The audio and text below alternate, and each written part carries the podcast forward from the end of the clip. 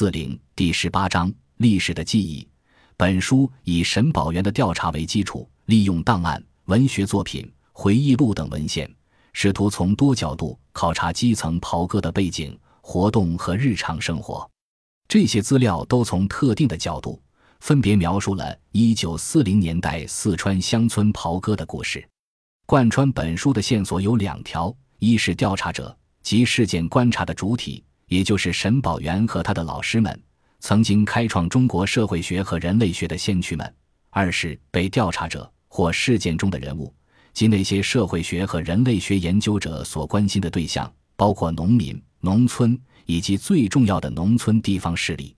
这两条线索相互交叉，展示了故事记录者和故事中心人物之间的密切关系。由这两条线索构成了相互依存的两个中心论题：第一。一九二零至一九三零年代，社会学和人类学在中国的发展，使我们认识袍哥成为可能。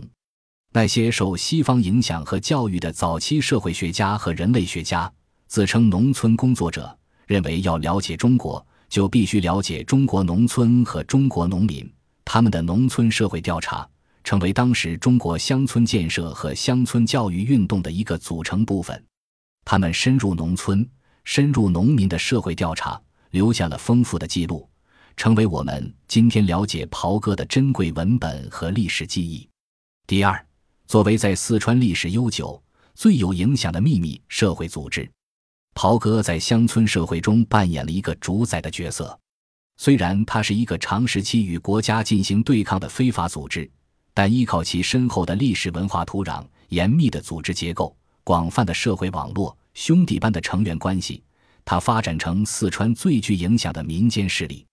在一九四零年代，它的力量已经扩张到地方政府在处理日常事务时不得不和他合作的地步。这个组织的地方首领实际上成为地方基层组织的领导，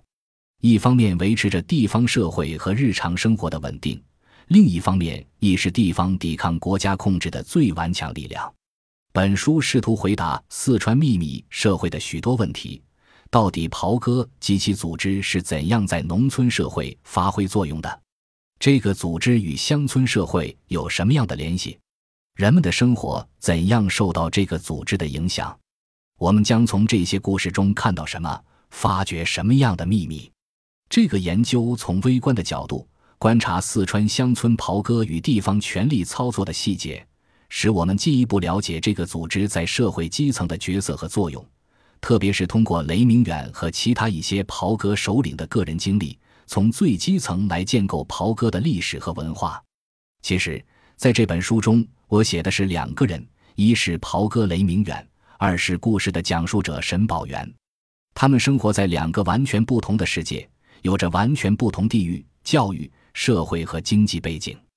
但是由于某种机缘。使他们在一九四五年的夏天有了交集，一个是被调查者和被描述者，一个是调查者和讲述者，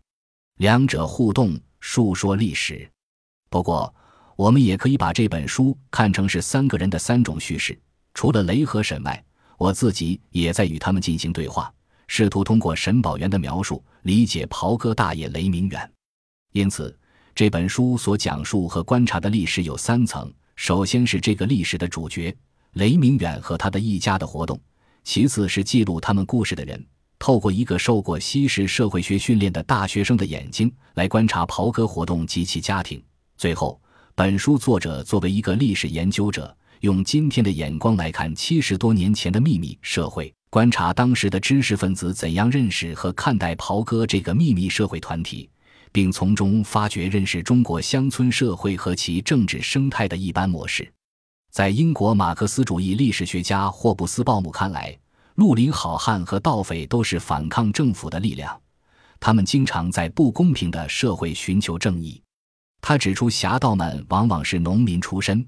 被政府与地主乡绅视为罪犯，但是民众却把他们作为英雄来崇拜，因为在民众的眼中。他们成为勇士和复仇者，献身正义的勇敢斗士，甚至是自由的领路人，所以他们能够得到崇拜和帮助。侠盗甚至得到当地士绅豪族的援助，因此侠盗活动并不是那么非黑即白的。普通农民与匪徒、暴民之间的关系也变得十分复杂。他认为，在传统的农业社会不复存在的情况下，侠盗活动也就消失了。例如，在欧洲，十七世纪以后，完全看不到罗宾汉这样的侠客了。当代学者在四川所做的关于袍哥的调查和口述资料，在相当程度上也给我们展示了或是所指出的那种侠盗的面相。例如，崇州圆通镇百姓讲到大袍哥黄氏几兄弟的时候，仍然显示出崇敬之情。他们还记得黄氏兄弟几乎每年过年的时候都会做一些慈善救济的活动，例如施米等，而且也少见到其欺压百姓的事情。不过，他们的手下人也有仗势欺人的事情发生。黄氏兄弟在镇上开有一家药铺，会有施药给穷人的善行，在年关时还会免除这一年赊欠的药费。袍哥大爷在年关时也会召集保长。要求他们每甲捐出几斗米分予困难的百姓，因此，相当一部分袍哥并非十恶不赦的歹徒，而是有点像梁山好汉那样的草莽英雄，或是把落草的好汉、黑手党、暴民等都看作是原始的反抗，即对国家暴力的一种反抗。如果或是研究袍哥的话，几乎毫无疑问会将其划入这样的集团。这和中国马克思主义历史学形成了鲜明的对比。在后者的研究中，袍哥是作为人民的对立面以及人民的压迫者出现的。在《原始的叛乱》一书中，霍布斯鲍姆发现，绿林好汉产生于乡村而不是城市，他们对于贫富、强弱、智者与被智者的情况都很了解。民众几乎不会帮助当权者去逮捕杀富济贫的盗匪，反而是保护他们。只有那些扰民的盗匪才会被人出卖。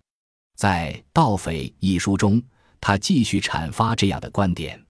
在霍布斯鲍姆的笔下，侠盗并不是因为犯罪而走向匪徒的道路，恰恰相反，他们往往是违法行为的牺牲品；要不就是因为触犯了权贵的利益，而非侵犯了老百姓，因此深受迫害。他们能够除恶扬善，劫富济贫，除了自卫和复仇。从来不滥杀无辜。当他们金盆洗手以后，会回到曾经生活过的社区，成为一个被人尊敬的普通居民。这些特质和我们所熟知的被逼上梁山的英雄好汉们如出一辙。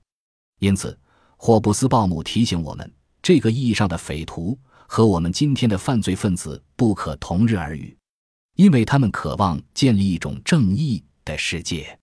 他还指出。侠盗属于农民，如果不了解农民社会，就不能深入了解匪徒。霍布斯鲍姆还发现，侠盗活动一般有其固定模式，他们想维护传统，试图把被打破的社会秩序恢复到其原来应该的那个样子，所以他们除恶扬善，匡扶正义。在进行这些活动的时候，他们在穷人与富人之间、强者与弱者之间建立了一种公平和公正的原则。这样的原则一点都不激进，例如允许富人剥削穷人，是在被传统所接受的公平范围之中；也允许强者去压迫弱者，但不能超过一定的限度。还要求富人与强者加强社会良知以及道德责任感。因此，在这种意义上，侠盗们只是改革者，而并不是革命家。但是，无论是作为改革者，还是作为革命家，匪徒们的活动本身并不会造成一种社会运动，也许不过是社会运动的一种替代者。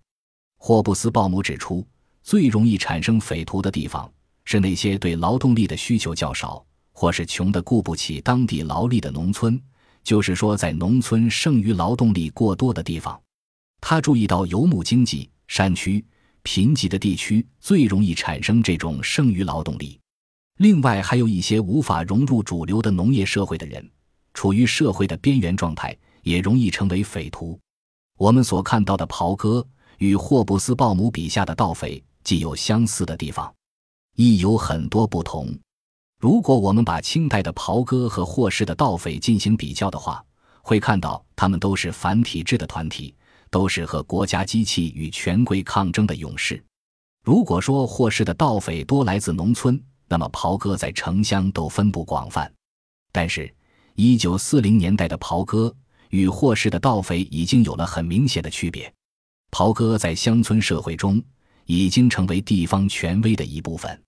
一方面，他们并非政府承认的合法社团；另一方面，他们在地方行政，特别是乡级以下的管理中扮演着重要角色。在一九四九年以前，报纸关于袍哥的文章一般是愈多回少，或者至少是毁誉参半，和一九四九年以后的记载形成鲜明对比。昔日的袍哥成员，现今几乎都一一作古，只有极个别留下了自己的回忆。而且他们的回忆还是在一九四九年以后限定的政治话语中形成的。